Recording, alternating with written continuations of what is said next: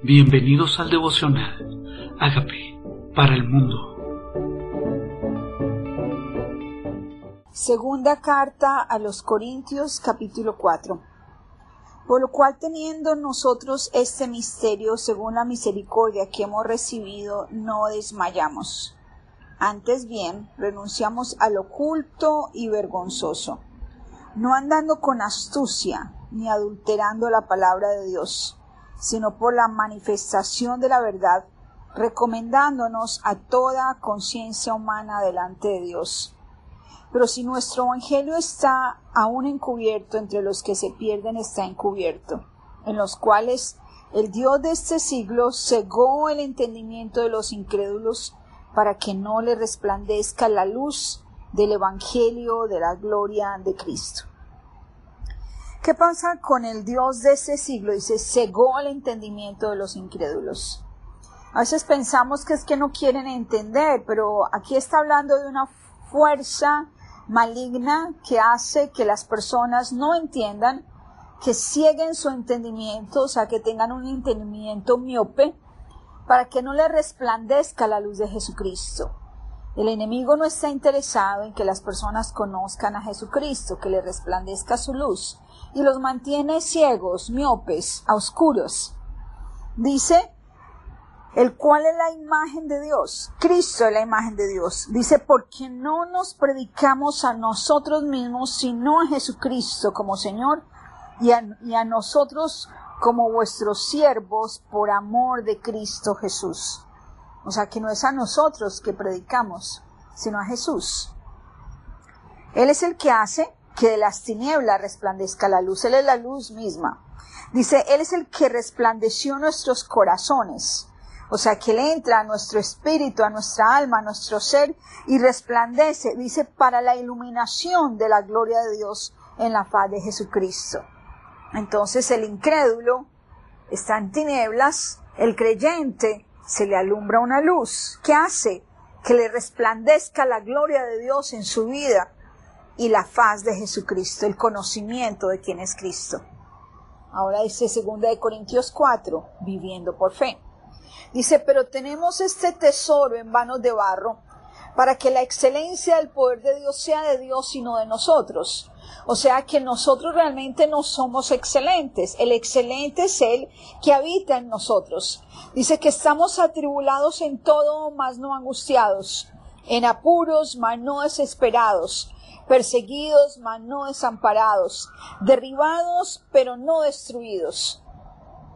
¿Qué es esto posible? Que en nuestro exterior estamos viviendo adversidad, pero en nuestro interior fortaleza. Que afuera estamos viviendo tribulación, pero no tenemos angustia. En nuestro interior no hay desespero. No nos sentimos desamparados, no nos sentimos destruidos. Llevando en el cuerpo siempre por todas partes la muerte de Jesús para que también la vida de Jesús se manifieste en nuestros cuerpos. O sea, que la vida de Jesús se manifiesta en nosotros. ¿Estamos dispuestos a eso? A que la vida de Jesús se manifieste en nosotros. Dice, porque nosotros que vivimos siempre estamos entregados a muerte por causa de Jesús, para que la, también la vida de Jesús se manifieste. ¿Está usted entregado a muerte? Muere cada día para que Cristo sea quien viva a través de usted.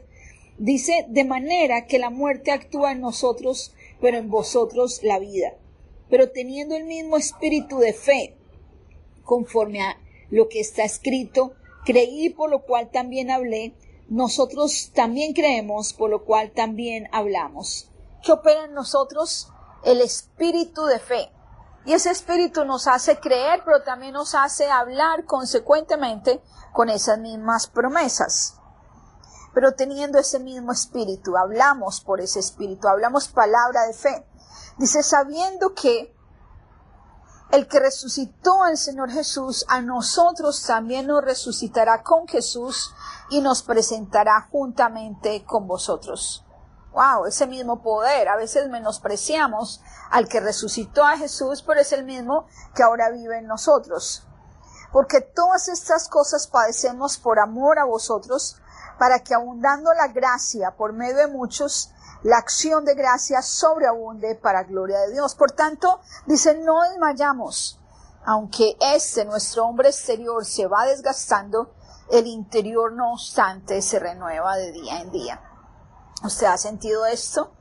Que su exterior se desgasta, que tal vez hay arrugas o canas o algo físico que está afectando su cuerpo, pero la pregunta es, ¿está renovando su interior? ¿Está dispuesto usted a que su interior se renueve cada día con Dios? ¿A que vaya en excelencia a su interior, que su interior madure, rejuvenezca, sea más brillante, más ungido, más claro, con más visión, con más propósito? Ese es el propósito de Dios. Porque esta leve tribulación momentánea produce en nosotros un cada vez más excelente y eterno peso de gloria, no mirando nosotros las cosas que se ven, sino las que no se ven, pues las cosas que se ven son temporales, pero las que no se ven son eternas. ¡Qué belleza! Empezamos nosotros a vivir no por lo temporal, sino por lo que permanece, aunque lo exterior se desgasta, el interior se renueva y nosotros estamos viviendo un excelente peso de gloria. Hay peso en su vida. Por fuera pareciera debilidad, pero por dentro es fortaleza, es peso de gloria. Mira usted las cosas que no se ven. Esperanza, poder, sabiduría, gracia, unción, perseverancia, constancia. Esas son cosas que tal vez no se ven, pero son las cosas que tal vez Dios está formando en su interior. Fe, unción, gracia. Son cosas que no se ven, porque las cosas que se ven son temporales. Se gastan, se pudren, se roban, se destruyen, se queman, se deshacen. Pero lo que no se ve es eterno. ¿Está trabajando usted por las cosas que no se ven? Son cosas definitivamente eternas. esa es nuestra motivación. No vivir por lo temporal. ¿Qué pasa si mi corazón está en lo temporal? Pues mi corazón vive abatido porque un día es y otro día no. Pero Dios me invita a que mi corazón esté puesto en lo eterno. En lo eterno. Las cosas que no se ven. Las cosas que no se ven te invito a que comiences a ver lo que no se ve con la visión de Dios, lo que está formándose en tu vida. Tal vez por fuera en este año has visto deceso en tus ingresos o en tu salud o en tu trabajo. Pero dice, pero hay cosas que están creciendo en tu interior. Estás más maduro, tienes más fe, más unción, más poder, más gracia, más sabio. Eso es lo que nosotros celebramos hoy. Te invito a que comiences esta travesía de tu crecimiento interior. Tiene recompensa. Es eterno. ¿Qué tal haces esta oración conmigo? Le dices, Señor Jesucristo, yo te necesito. Reconozco que tú moriste por mis pecados. Yo te invito a que entres a mi vida como Señor y como Salvador y hagas de mí la persona sana y libre que tú quieres que yo sea. Gracias, Señor Jesús, por entrar en mi vida. Bendiciones.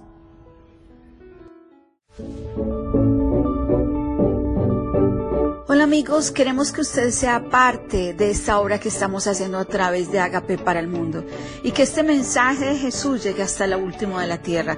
Si quieres donar en nuestra página web puedes hacerlo en agapeparalmundo.org o también a través de Cele en agapeoficial.gmail.com. Dios bendiga tu generosidad.